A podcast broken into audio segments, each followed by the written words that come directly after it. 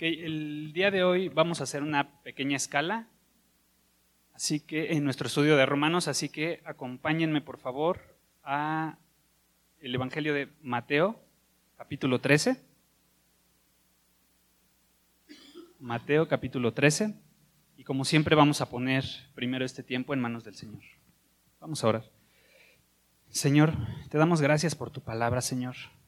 Gracias porque nos la has dejado, Señor, como evidencia, Señor, nos has dejado estas instrucciones y te rogamos que el día de hoy podamos tener un corazón dispuesto, Señor, un corazón humilde para escuchar tu voz, para escuchar lo que quieres hablarnos a cada uno de nosotros, Señor. Sabemos que tu, espada es, eh, tu palabra es como espada de dos filos, Señor, que discierne las intenciones de, de nuestros corazones, Señor, y te pedimos que el día de hoy hagas eso, Señor. Te lo pedimos todo esto en el nombre de Jesús. Amén. Mateo capítulo 13. De hecho, vamos a, leer desde el 12. Mateo capítulo 12. Hemos venido hablando en, el estudio de Romanos todo lo que Dios ha, ido haciendo con, el pueblo de Israel y cómo ellos estaban tan ocupados cumpliendo la ley que cuando llega el Mesías, cuando llega el Señor Jesucristo, le dicen, ahorita no, estamos, estamos muy ocupados cumpliendo la ley, ahorita no, este, luego te atendemos, ¿no? Y entonces rechazan al Mesías. Y entonces dices, ¿cómo? O sea, lo tenían ahí enfrente, lo tenían ahí al Mesías y, lo rechazaron. ¿Por qué? Entonces vamos a Mateo 12.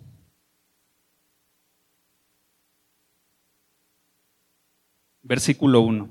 Dice, en aquel tiempo iba Jesús por los, eh, por los sembrados en un día de reposo, y sus discípulos tuvieron hambre, y comenzaron a arrancar espigas y a comer.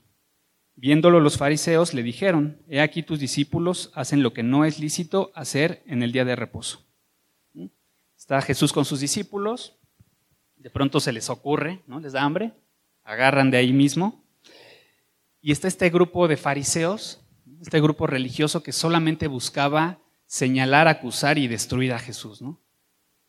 Entonces están atentos todo el tiempo a lo que él está haciendo. Y apenas ven una, lo que ellos consideran una falta, es como, hey, no, pasaste la línea, ¿no? Y entonces aquí ven esta oportunidad y, le dicen, oye, tus discípulos, ¿no? ¿Qué, está pasando? Si están, están quebrantando la ley. Y entonces del versículo 3 al 6, Jesús les platica esta parte de, no sé si la recuerdas, cuando David entró al templo y comió los panes de la proposición. Les dice, esa vez él no podía hacer eso, pero hizo eso, no, pasa nada. Y en el versículo 7 dice, si supieseis qué significa misericordia quiero y no sacrificio, no condenaríais a los inocentes, porque el Hijo del Hombre es Señor del día de reposo. Porque eso es de lo que los acusaban. Oye, ¿por qué estás trabajando en el día de reposo? ¿no? En el día de reposo deberías estar eso, descansando y no hacer nada. Y básicamente el Señor Jesús les dice, el día de reposo es mío, o sea, me pertenece. Luego en el versículo 9 dice, pasando de allí vino a la sinagoga de ellos, y he aquí que había uno que tenía seca una mano, y preguntaron a Jesús para poder acusarle, ¿es lícito sanar en el día de reposo? Jesús ya les contestó una cosa y dice, ok, no pudimos.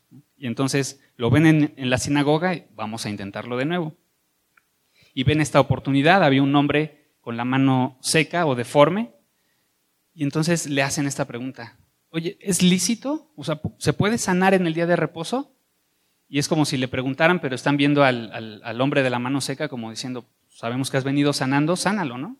Y quebranta la ley para que podamos acusarte nuevamente.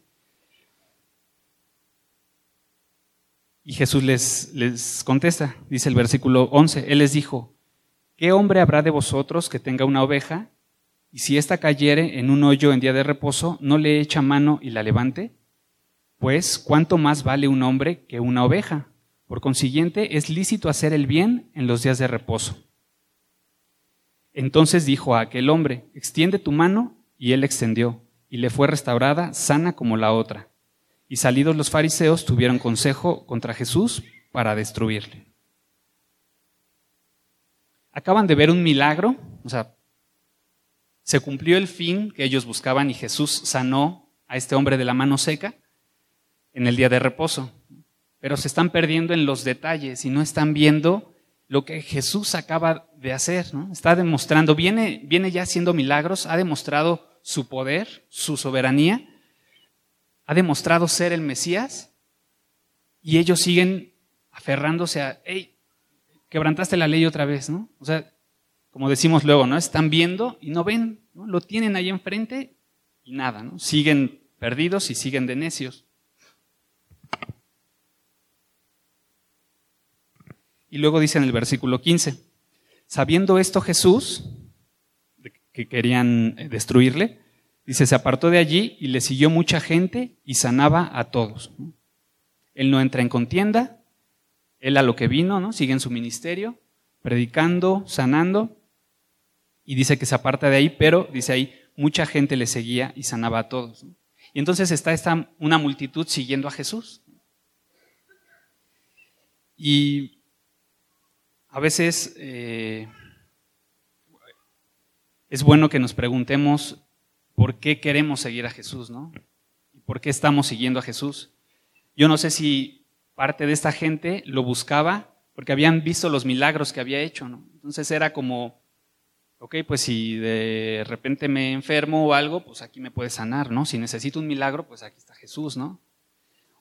Quizá algunos otros lo estaban siguiendo, pues para ver qué hacía, para ver las obras, pero nada más, ¿no? Así de, pues de aquí de lejecitos yo te veo, está padre verte y todo lo que estás haciendo, pero no me acerco mucho, nada más te, te sigo como a cierta distancia, ¿no? Y sería bueno que examinemos nuestros corazones en ese sentido, ¿no? ¿Por qué buscamos seguir a Jesús? ¿Buscamos seguirle por lo que Él nos puede dar? ¿O realmente le estamos siguiendo por lo que Él es y lo que ha hecho por nosotros, lo que ya hizo?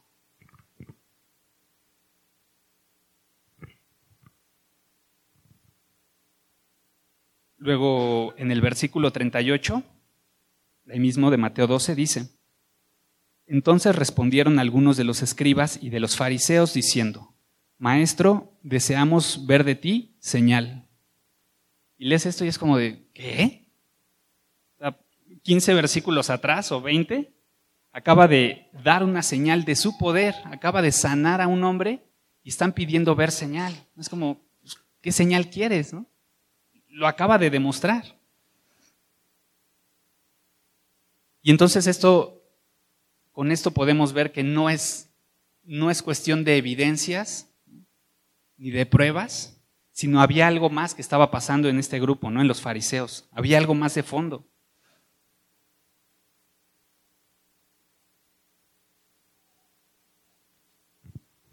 Y entonces dices, ok, ¿por qué si tienen al Mesías están viendo y no ven, y lo están escuchando y es como si no lo escucharan, ¿no? Como si sus oídos estuvieran tapados y sus ojos cerrados. Y sí, efectivamente, así estaban. Vamos a Mateo 13. Y em, aquí Jesús les va a hablar eh, la parábola del sembrador, que a lo mejor algunos ya, la conocen. Vamos a leerla. Dice Mateo 13. Aquel día salió Jesús de la casa y se sentó junto al mar. Y se, le, y se le juntó mucha gente y entrando él en la barca se sentó y toda la gente estaba en la playa. Y les habló muchas cosas por parábolas, diciendo, He aquí el sembrador salió a sembrar. Y mientras sembraba, parte de la semilla cayó junto al camino, y vinieron las aves y la comieron. Parte cayó en pedregales, donde no había mucha tierra, y brotó pronto, porque no tenía profundidad de tierra. Pero salido el sol, se quemó y porque no tenía raíz, se secó. Y parte cayó entre espinos y los espinos crecieron y la ahogaron. Pero parte cayó en buena tierra y dio fruto, cual a ciento, cual a sesenta y cual a treinta por uno.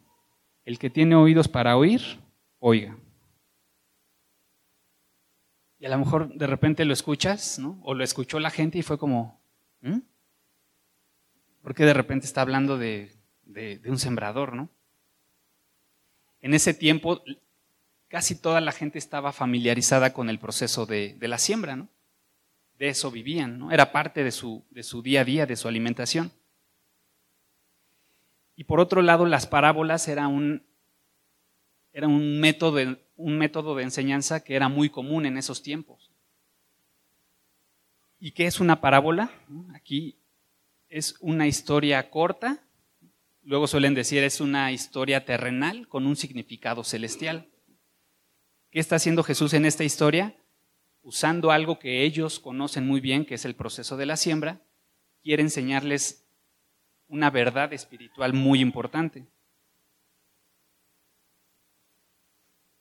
Entonces, después de que habla en parábola, los, los discípulos están como desconcertados.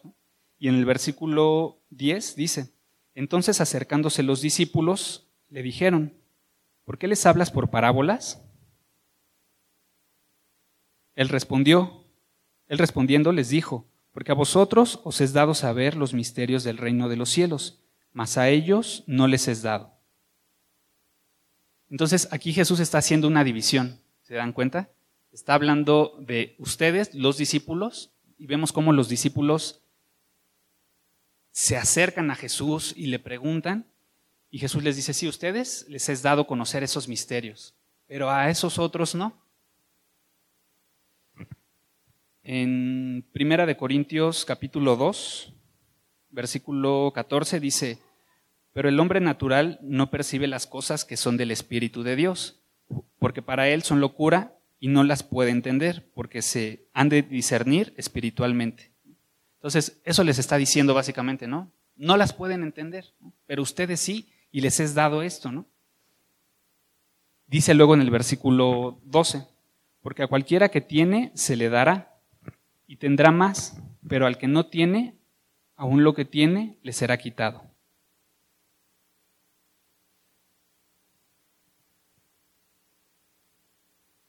Dice el 13, por eso les hablo por parábolas, porque viendo no ven y oyendo no oyen ni entienden.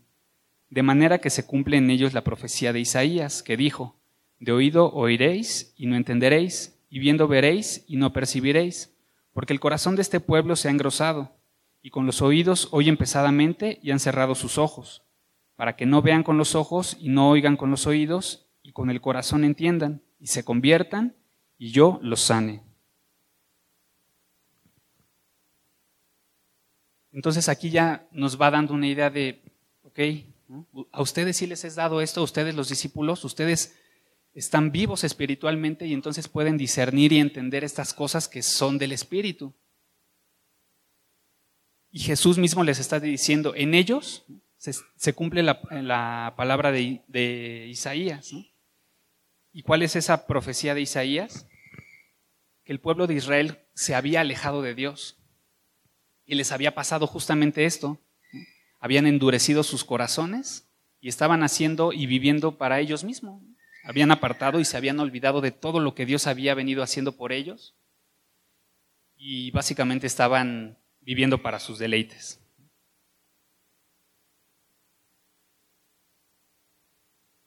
Y dice el versículo 16, pero bienaventurados vuestros ojos porque ven y vuestros oídos porque oyen, porque de cierto os digo que muchos profetas y justos desearon ver lo que veis y no lo vieron, y oír lo que oís y no lo oyeron. Y les hace esta, esta observación Jesús, ¿no? Ustedes son bienaventurados. ¿Cuántos quisieron ver lo que ustedes están viendo, lo que ustedes están viviendo ahorita? Y, no, no pudieron hacerlo, ¿no? No llegó ese tiempo. Pero ustedes sí están viendo y oyendo lo que todos ellos quisieron. Y entonces es maravilloso que Jesús mismo explica esta, esta parábola. Porque podrías decir, ok, pero entonces ¿a qué se refiere con, lo que acabamos de leer? Que una semilla cayó al lado y que otra en espinos. Y entonces podríamos caer en, la tentación de darle muchos significados. Pero gracias a Dios que Jesús eh, dijo, nos, nos, dejó qué significaba cada, cada cosa. ¿no? Y entonces en el 18 dice, Oíd pues vosotros la, la parábola del sembrador. Cuando alguno oye la palabra del reino y no le entiende, viene el malo y arrebata lo que fue sembrado en su corazón. Este es el que fue sembrado junto al camino. Entonces, este es el primer tipo de tierra, ¿no? Nos está diciendo que la semilla del sembrador es la palabra de Dios. Y entonces la tierra se está refiriendo a nuestros corazones, ¿no? a nosotros. Y ese es el primer tipo de tierra, la que cae al lado del camino. Y entonces viene el malo, o sea, Satanás, ¿no? Las aves son, son Satanás, y se la lleva, dice, ¿no? Eh, habíamos leído y se la come. Y entonces esa palabra que, que cayó, la arrebata y no pasó nada. A lo mejor conoces a, gente que, que, le has predicado una y otra vez y que les has hablado y, han ido a la iglesia a lo mejor y han escuchado. Y dices, híjole, ¿por qué no pasa nada, no? O sea, tantas veces y, y pues sí, ¿no? Estoy ahí y hablándoles y cada oportunidad que tengo les predico. ¿No? a lo mejor está pasando esto, ¿no? Simplemente ha caído al lado del camino y ha sido arrebatada esa palabra ¿no? por el enemigo, por Satanás. Luego dice el 20, y el que fue sembrado en pedregales, este es el que oye la palabra y al momento la recibe con gozo, pero no tiene raíz en sí, sino que es de corta duración, pues al venir la aflicción o la persecución por causa de la palabra, luego tropieza. Este es el segundo tipo de tierra. ¿no? dice el que cayó en pedregales, es decir, en, tierra rocosa.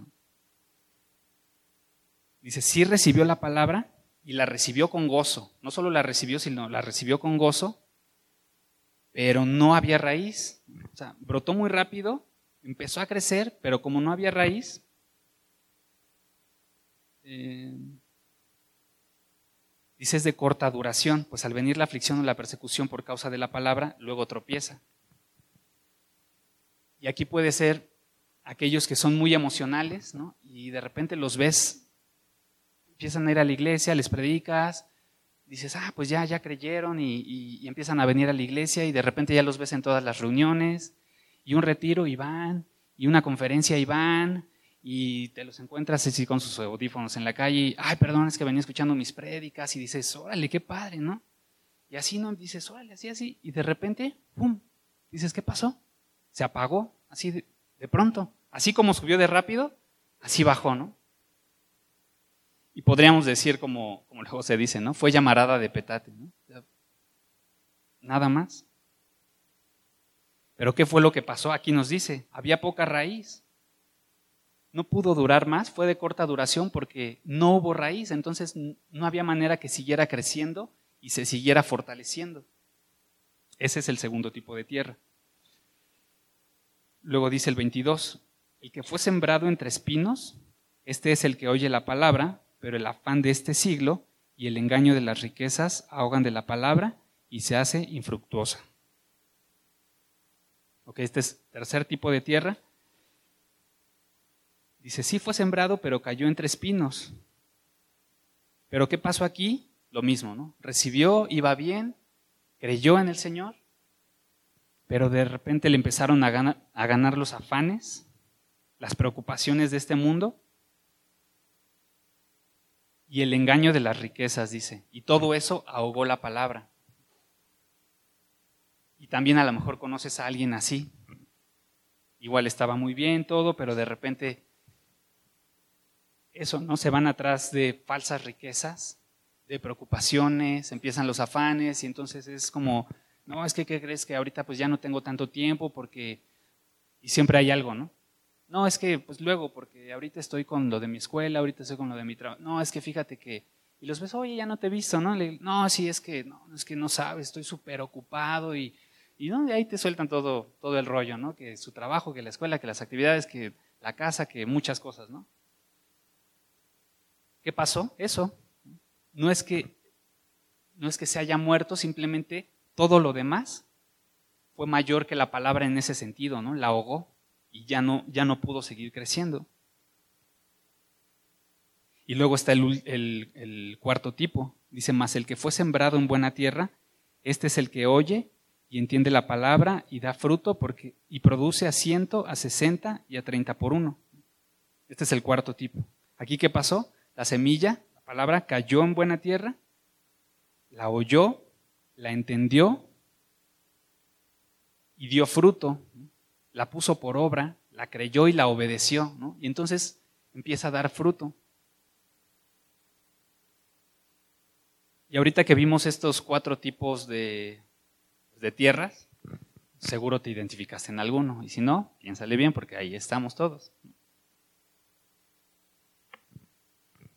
No sé si seas el de al lado del camino, que a lo mejor con esta parte de, pues yo soy autosuficiente, o esta idea de, pues yo soy muy intelectual y pues yo, como crees, y esas historias no son para mí, o yo estoy muy bien ahorita, ¿no? Estoy bien en mi trabajo, estoy bien con mi familia. Eso es para la gente que pues la está pasando mal, que tiene algún problema. No, muchas gracias, ¿no? Yo estoy bien. Quizás estás en ese punto, ¿no? Que incluso a lo mejor te consideras una buena persona y que no necesitas del Señor. ¿no? Dices, yo no necesito de Dios, yo estoy bien. Puede ser que estés en ese, o quizá estás en el segundo tipo de tierra, el que cayó en pedregales, que decíamos, ¿no? Son, a lo mejor eres más emocional y parecía estabas dando fruto muy rápido, pero de repente eso te pasó, te apagaste, de repente simplemente de un día, casi de un día a otro, se te fueron esas ganas, ¿no? O esa emoción. Y lamentablemente es eso, ¿no? Que a lo mejor solo era una emoción dice Hebreos 5:12, ¿no? Debiendo ser ya maestros, debiendo ustedes casi casi ya estar enseñando la palabra, no lo están haciendo, sino que son como niños que otra vez necesitan que se les vuelva a enseñar los primeros rudimentos, o sea, las primeras bases, otra vez los primeros conceptos, y que les recordemos lo básico. Y aquí en este punto no es alguien que necesariamente se alejó y entonces ya negó la fe. A lo mejor sigues viniendo, ¿no? Y, vienes a la iglesia y... Pero simplemente ya, o sea, estás apagado y ya, pues vas porque dices, bueno, pues ya soy cristiano y entonces pues eso es lo que toca, ¿no? Los cristianos pues van los domingos y los miércoles y a reuniones y pues bueno, sí, pero pues es lo que toca, ¿no? Y, tal cual, ¿no? no sientes ese, ese fuego que a lo mejor sentías en un inicio. Y decía aquí en, esto, en los que cayó en Pedregales, que cuando viene algún problema o persecución por, por la palabra o por causa de la palabra, alguna aflicción, se acabó todo, ¿no? Y a lo mejor aquí no, no padecemos esta persecución, como en otros países. Es decir, no está, cuando menos aquí, a lo mejor en algunos estados, en algunas comunidades, pero aquí donde nosotros vivimos, no está en riesgo tu libertad, ni siquiera tu vida por, por tu fe pero a lo mejor esta aflicción y esta persecución, a lo mejor la sufriste en tu trabajo, a lo mejor se enteraron que eres cristiano y entonces pues ya no te toman mucho en cuenta, ya no te invitan a las reuniones y dices, pues es que había tres a los que pensaban promover y yo estaba en esos, pero como mi jefe ya supo que soy cristiano, pues, pues ya dijo, no, tú no, porque tú no le entras a todo. Entonces a lo mejor eso te desanimó, esa persecución o esa aflicción a causa de la palabra. O a lo mejor tenías planes y pues el que es que este cristianismo me estorba, ¿no? Es que este me estorba porque pues yo tenía ciertos planes, pero para esos planes pues tengo que hacer determinadas cosas y, sé que eso no le agrada al Señor, pero pues bueno, es que son mis sueños y son mis metas y yo pues la verdad es que sí quiero, ¿no? He luchado por eso toda mi vida y pues Señor, perdóname, al ratito regreso, pero con permiso, ¿no? A lo mejor estás en ese punto.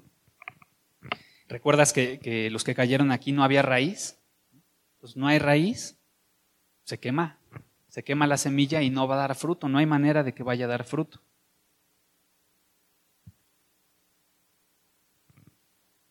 O a lo mejor estás en el tercer tipo, que es la semilla que cayó entre espinos. Igual, si vienes a la iglesia, eh, todo, todo pareciera normal, pero vives constantemente preocupado por todo. Preocupado y afanado y con miedo. Todo, todo, todo te preocupa, ¿no? O sea, despiertas y ya estás preocupado por lo que sea, ¿no? Las noticias y ya. Y este, híjole, y trabajo, y me mandó citar mi jefe, ¿y será que me corre? Y todo el tiempo estás preocupado y los afanes, y entonces no estás, no estás pudiendo vivir esta vida ni experimentar esta vida plena que Cristo quiere que vivamos. O te fuiste atrás de las falsas riquezas, también puede ser. ¿Cuáles son las falsas riquezas? Pues todo, realmente todo lo que está en este mundo son falsas riquezas, porque un día se van a quemar. Entonces te estás yendo por un camino equivocado. Como dicen por ahí, no todo lo que brilla es oro, pero estás a lo mejor yendo tras ese oro falso. Y además esas preocupaciones terminan revelando falta de fe. Porque dices, ok, si crees que, decía un día un pastor, ¿no? ¿Crees que Dios es bueno? Sí, ok. ¿Crees que Dios es poderoso? Sí, también lo creo. Ok, entonces, ¿por qué te preocupas? Si crees que es bueno y es poderoso, confía en Él. Él está haciendo una obra, Él está al cuidado de ti, Él está al pendiente de ti. Sí, a veces no entendemos todo lo que pasa en nuestras vidas. No lo podemos comprender, ni lo podemos explicar. A veces no son cosas agradables. Pero si realmente has creído y estás confiando en el Señor, pues realmente confía en el Señor. Y que eso no te permita estar dando, eh, no te impida dar fruto y estar viviendo esa vida plena a la que Dios nos ha llamado.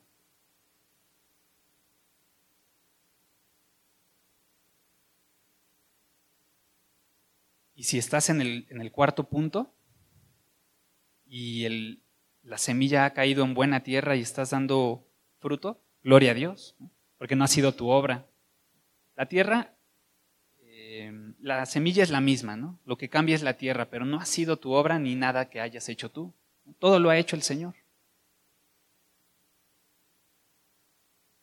Acompáñame a Gálatas capítulo 5.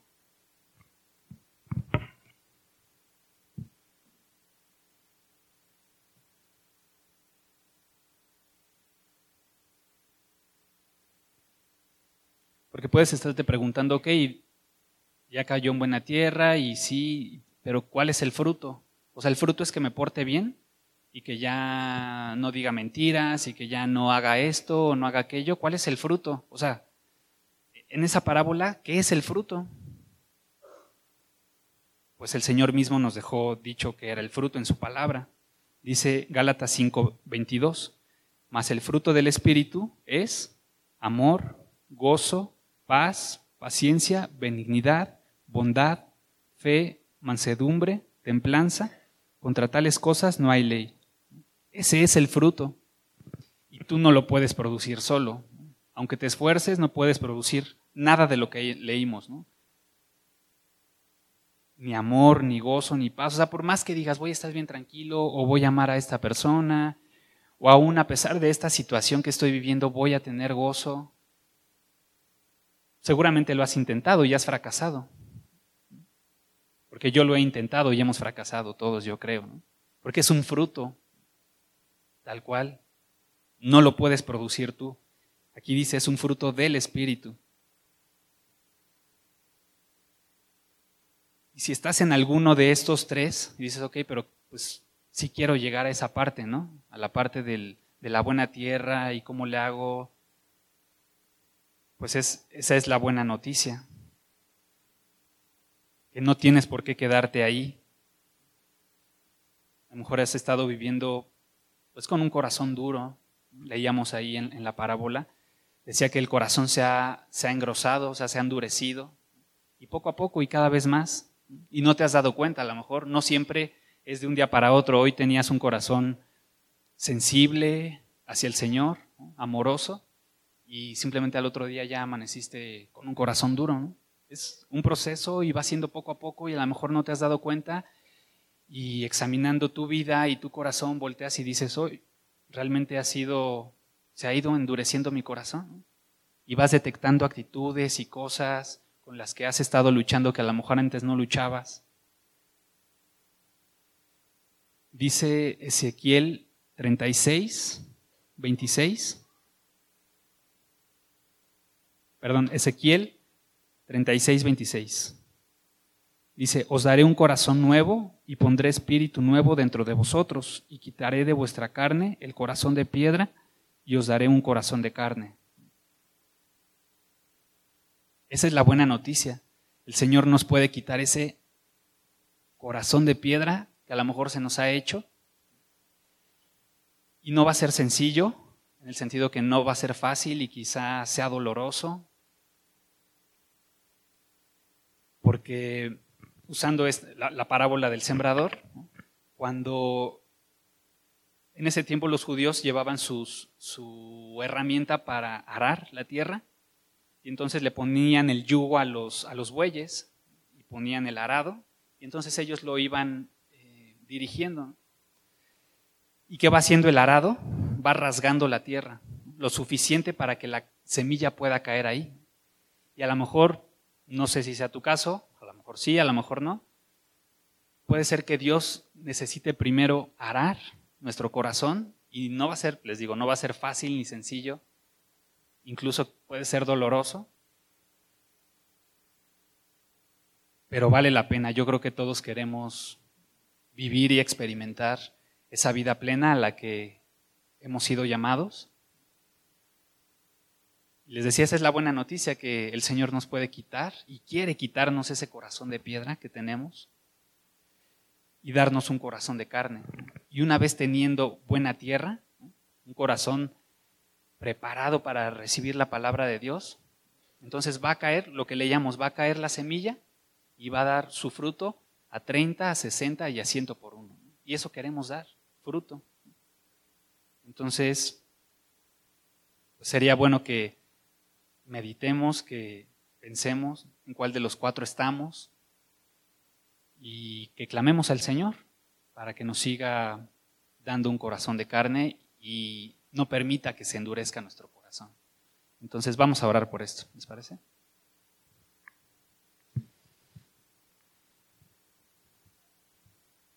Señor, te damos muchas gracias por tu palabra. Gracias porque, Señor, tú ya lo has hecho todo, no tenemos que hacer nosotros nada. Tú has pagado nuestros pecados a través de la muerte, del sacrificio de nuestro Señor Jesucristo. Tú ya lo hiciste todo, Señor, solo tenemos que poner nuestra fe y nuestra confianza, nuestra esperanza en ti, Señor. Y en esta mañana te rogamos que, que nos des un corazón de carne, Señor. Que si nuestros corazones se han ido endureciendo día con día, Señor, quizá sin darnos cuenta, te rogamos que nos quebrantes si es necesario, Señor.